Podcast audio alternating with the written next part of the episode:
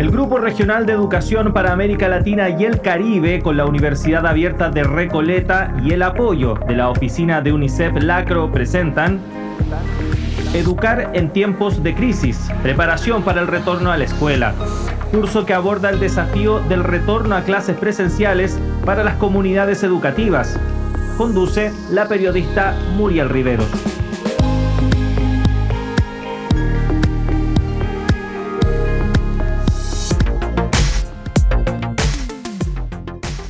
Queridas y queridos estudiantes? Nos estamos perfilando para el final de la versión radial del curso Educar en tiempos de crisis, preparación para el retorno a la escuela. Como ha sido la tónica en este curso radial, esta última unidad titulada La Vuelta al Aprendizaje Parte 2 se compone de cinco lecciones en donde veremos los aspectos relevantes a enfrentar en este retorno a la escuela y la gestión del aprendizaje en tiempos de emergencia. El curso a distancia aprovecha la amplitud de alcance que tiene la radio para compartir estrategias, recomendaciones y saberes en pos de una reapertura y retorno seguro a las aulas frente a la pandemia de COVID-19. Además, tiene contemplado una evaluación final que podrán encontrar en la página www.uar.cl al final de las 25 lecciones con preguntas basadas en todos los contenidos que abordamos a lo largo del curso. Si logran demostrar que han cumplido los objetivos de aprendizaje en dicha evaluación en línea, recibirán un certificado de aprobación del curso radial que podrán descargar inmediatamente. Finalmente, y en esta misma página www.uar.cl, podrán revisar cada una de las lecciones en formato podcast, escuchándolo en línea o bien descargándolo para escucharlo cuando ustedes deseen. Hemos realizado un gran recorrido por todas estas lecciones en temas tan importantes para prepararnos en el retorno a las escuelas y toda la gestión para hacer un funcionamiento seguro para las y los estudiantes, docentes, personal y familia. También abordamos el tema de seguridad y bienestar y protección en los espacios de la escuela, en el aula de clases, en el retorno a la convivencia de estudiantes y maestros. ¿Qué veremos en esta quinta unidad? Continuaremos con lo abordado en la unidad 4, donde conversamos sobre el retorno al aula y la construcción de un entorno saludable, tanto físico como mental, para la comunidad educativa, con un énfasis en la transformación de la escuela en un espacio de sanación y de protección frente a tiempos de emergencia como los que vivimos actualmente a raíz de la pandemia por COVID-19. Iniciaremos entonces esta lección número 21 titulada Gestionando el aprendizaje con un caso de estudio titulado Haciendo el camino al andar.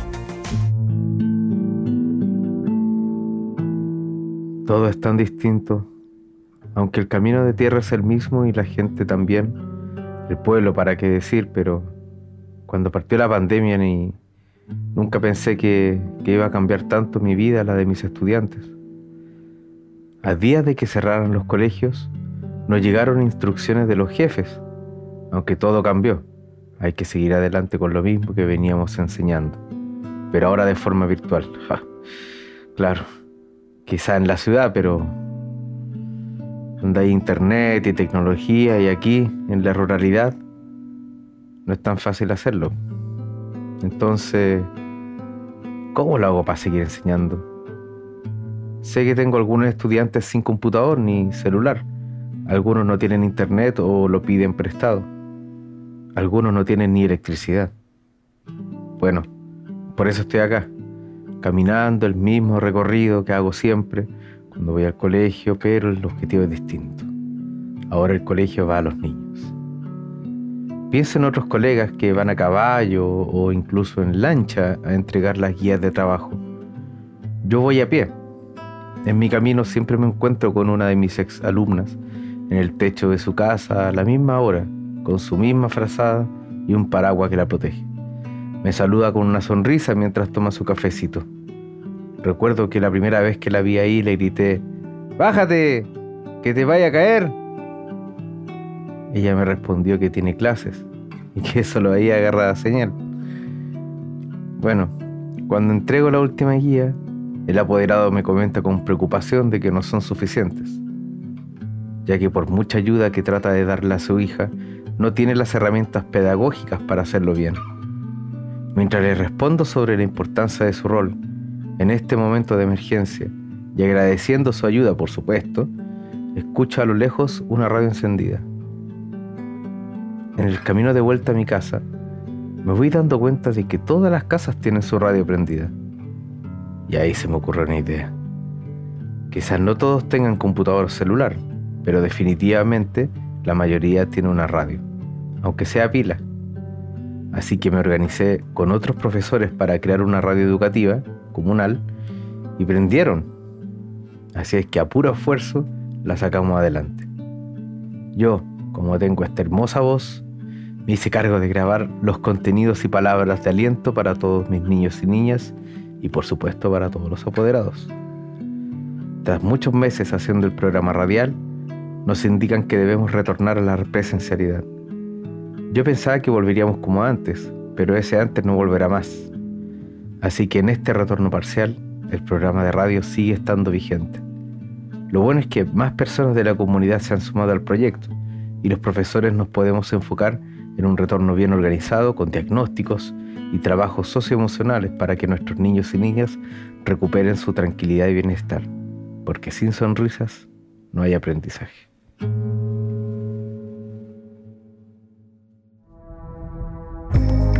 Estamos presentando Educar en tiempos de crisis, preparación para el retorno a la escuela, curso que aborda el desafío del retorno a clases presenciales para las comunidades educativas.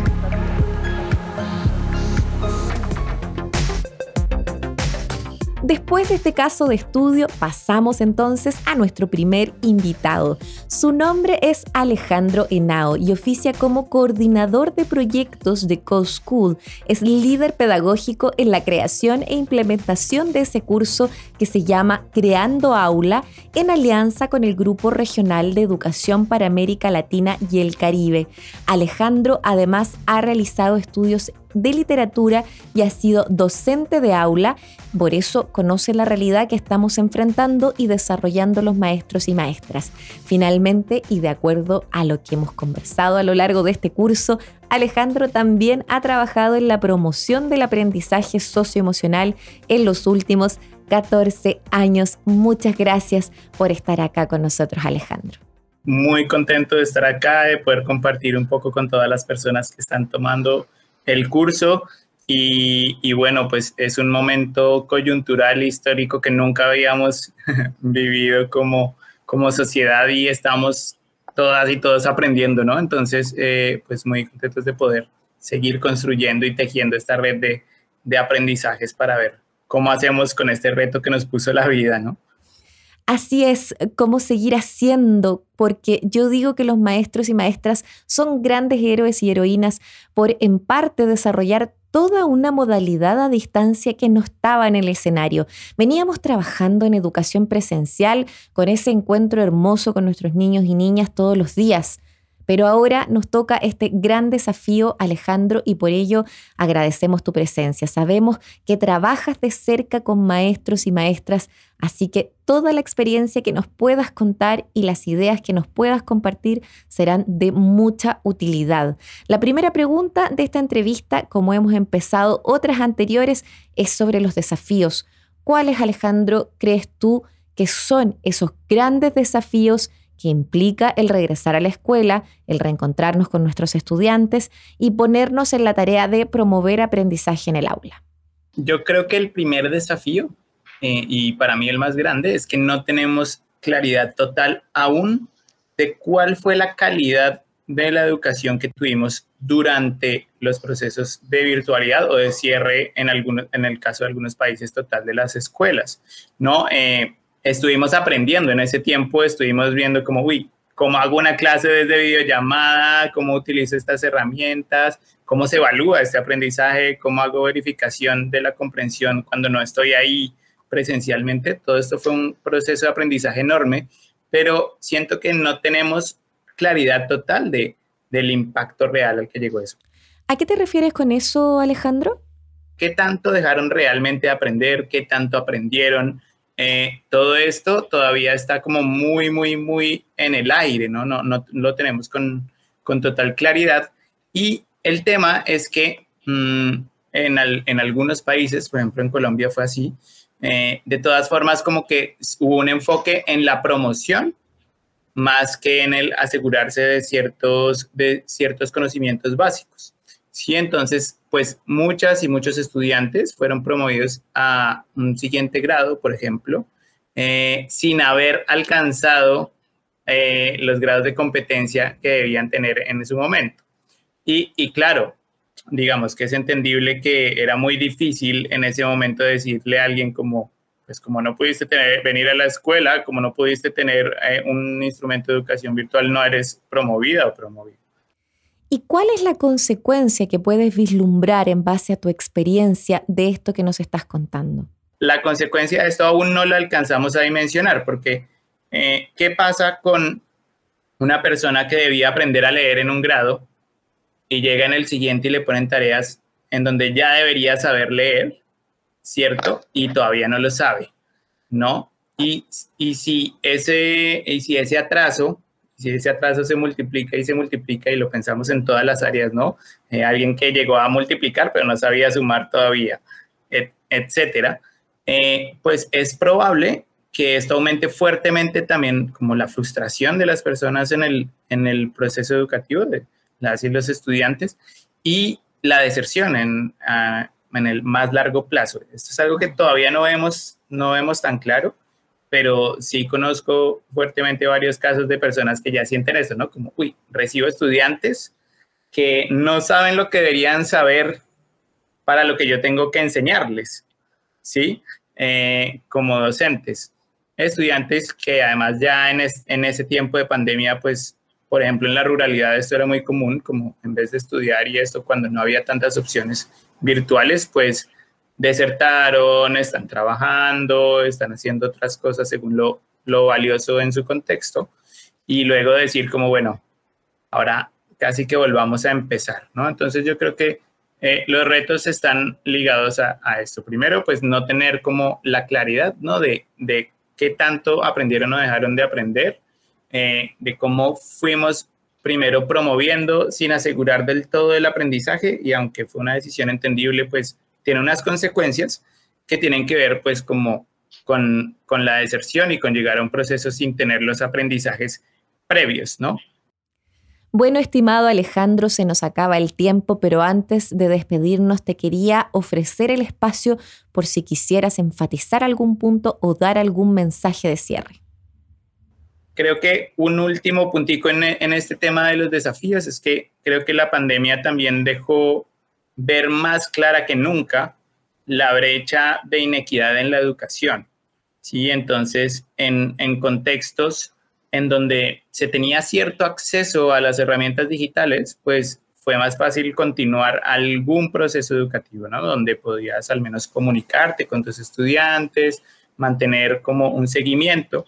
Mientras que, por ejemplo, en, en contextos rurales, ¿no? Que en nuestra región son tantos, eh, pues definitivamente en algunos casos lo que se sabía era como programas radiales o entregar guías y esperar que las hagan o este tipo de cosas, pero sin un acompañamiento y seguimiento eh, pues realmente muy fuerte. Entonces, entonces también acá creo que uno de los desafíos es que hay contextos en donde se pudo llevar cierto proceso, pero otros en los que no. ¿no? Entonces, eh, pues esto también tiene un impacto en el aprendizaje porque hay, hay eh, contextos que, han, que aprendieron un poco más y otros que definitivamente se quedaron pues prácticamente sin el servicio educativo eh, durante un año. Diría que por ahí son para mí los principales desafíos de este momento. Muchísimas gracias por estar aquí hoy con nosotros, Alejandro. Recordemos que esta lección es la número 21 del curso radial Educar en tiempos de crisis, preparación para el retorno a la escuela. Después de esta entrevista, les dejamos las siguientes preguntas para reflexionar. Después de los contenidos expuestos, te invitamos a la siguiente reflexión. ¿Qué otros desafíos vislumbras en este regreso a la escuela post pandemia? ¿Cómo crees que se podrían acortar las brechas entre las zonas urbanas y las rurales respecto de los procesos educativos a raíz de la pandemia? Enseñar exige saber escuchar.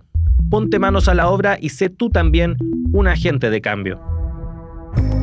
Estamos presentando Educar en tiempos de crisis, preparación para el retorno a la escuela, curso que aborda el desafío del retorno a clases presenciales para las comunidades educativas. Iniciamos este segundo y último bloque de contenidos de la lección número 21 titulado Gestionando el aprendizaje de nuestro curso radial Educar en tiempos de crisis, preparación para el retorno a la escuela. Comenzamos este bloque recibiendo a Amanda Moraes, con quien hablaremos sobre su experiencia, ideas y propuestas para poder recuperar los aprendizajes y cómo volver al proceso pleno de aprendizaje en esta reapertura. Amanda es licenciada en Derecho de la Unidad Federal de Bahía en Brasil y es magíster en Desarrollo Internacional. Ha trabajado en el área de protección social con la OIT y actualmente es consultora de UNESCO centrando su actuación en el monitoreo de los impactos del COVID-19 en los sistemas educativos de toda América Latina y el Caribe. Bienvenida, Amanda. Muchas gracias por tenerme el lujo es mío de participar de una propuesta tan importante. Gracias a ti, Amanda. Y entrando en el tema que nos convoca, queremos conversar contigo sobre los desafíos para maestros y maestras, para el personal de las escuelas, para toda la comunidad escolar de volver al aprendizaje. Entonces, la primera pregunta que te queremos hacer es, ¿cuáles consideras, Amanda, que crees que son los principales desafíos a los que se va a enfrentar la escuela en un proceso de reapertura y de reencuentro con sus estudiantes? Bueno, yo creo que primero hay que tener en cuenta que América Latina y el Caribe ha sido la región más afectada por el cierre total y parcial de escuelas en el contexto de la pandemia del COVID-19 y que el sector educativo de nuestra región ya se enfrentaba a retos pero históricos de brindar educación de calidad a todos y a todas. Entonces, llega la pandemia y profundiza esos retos y, nos hace muy difícil promover la calidad educativa.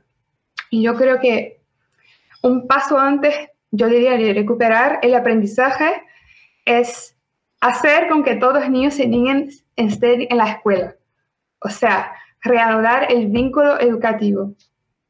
Y la UNESCO tiene una proyección que dice que en nuestra región más de 3 millones de niños y niñas no volverán a la escuela tras la pandemia. Así es, Amanda, y son esos datos los que también nos preocupan a nosotros, ya que las brechas que ya existían se profundizarán aún más. Por lo mismo, ¿qué caminos crees que se deberían tomar para corregir y mitigar esas preocupantes cifras? Eso es muy grave, muy preocupante. O sea, es necesario que, que tengamos un esfuerzo de todos los agentes educativos a nivel nacional y local. A nivel nacional son necesarias campañas que, que vuelvan, que hagan que, que, los niños vuelvan a la escuela.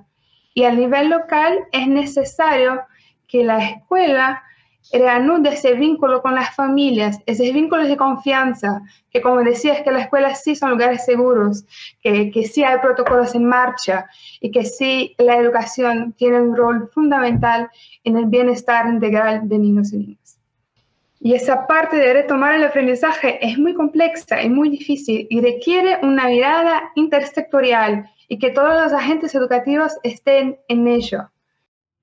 En base a los comentarios que tú y todos los docentes que han participado en este curso, eh, los horizontes y la percepción también de los procesos educativos a partir de la pandemia han cambiado.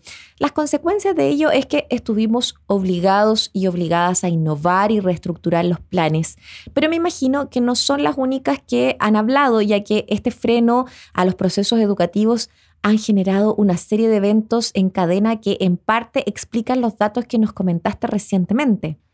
Ya vemos hoy las consecuencias de este tiempo que, que, la educación ha estado prácticamente parada, ¿no? No parada, o sea, todos los, todos los países han adoptado estrategias de educación a distancia, sea por la tele, sea por el radio, por SMS, WhatsApp, la distribución de material impreso, pero también sabemos que esto no es un sustituto equiparable a la enseñanza presencial.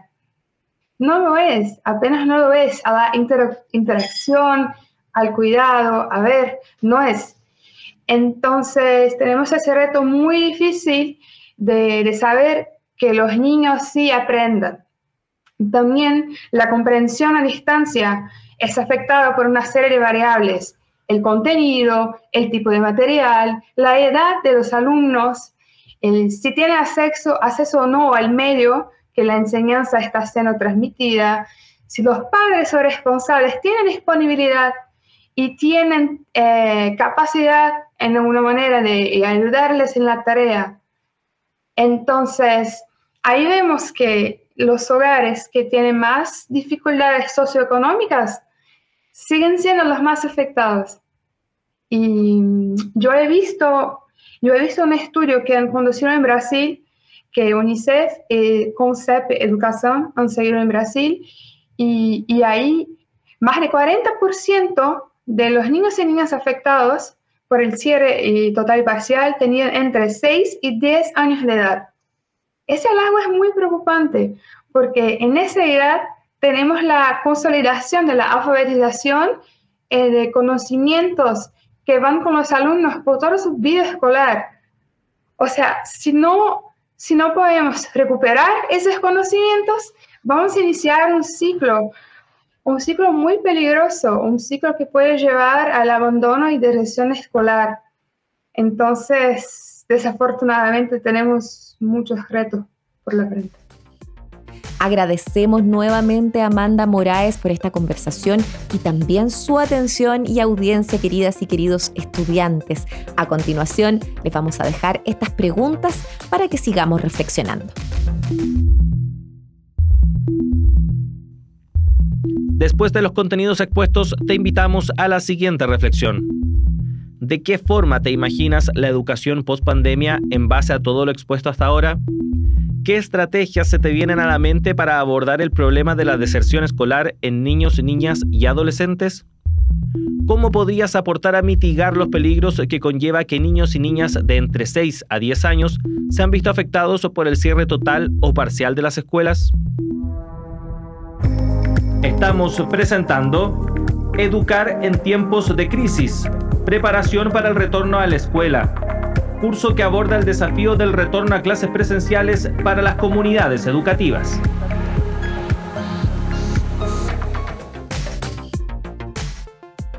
Estimadas y estimados estudiantes, llegamos al final de esta lección número 21 de nuestro curso Educar en tiempos de crisis, preparación para el retorno a la escuela. Pero antes de cerrar, queremos hacer un resumen de lo escuchado hoy. En la lección de hoy gestionando el aprendizaje. Comenzamos este capítulo con el caso de estudio titulado Haciendo el camino al andar, donde abordamos la experiencia de un profesor rural que tuvo que reinventar sus métodos pedagógicos para enfrentar el cierre de las escuelas. Luego conversamos con Alejandro Henao, que nos compartió los grandes desafíos que vislumbra para este retorno al aprendizaje, las consecuencias que han derivado del cierre de las escuelas y particularmente cómo ha afectado al mundo rural por sobre la zona urbana. Finalmente conversamos con Amanda Moraes, quien compartió el estado en el que se encontraba América Latina a nivel educacional y cómo fue la región más golpeada por la pandemia. Luego aportó con algunas soluciones a raíz de las consecuencias que se han derivado del estado de emergencia en el cual nos encontramos hasta la fecha les invito a revisar los principales aspectos tratados en esta lección, como también si ustedes quieren descargar este y el resto de los episodios en la página www.uar.cl. Además, recuerden que al final de este curso podrán tener acceso a una certificación de aprobación realizando una evaluación en línea. Para despedirme, les dejo esta cita de Paulo Freire. Enseñar exige respeto a los saberes de los educandos. Enseñar exige la corporización de las palabras, por el ejemplo. Enseñar exige respeto a la autonomía del ser del educando. Enseñar exige seguridad, capacidad profesional y generosidad. Enseñar exige saber escuchar. El Grupo Regional de Educación para América Latina y el Caribe, con la Universidad Abierta de Recoleta y el apoyo de la oficina de UNICEF Lacro, presentaron Educar en tiempos de crisis, preparación para el retorno a la escuela. Curso que aborda el desafío del retorno a clases presenciales para las comunidades educativas. No faltes a nuestra próxima lección.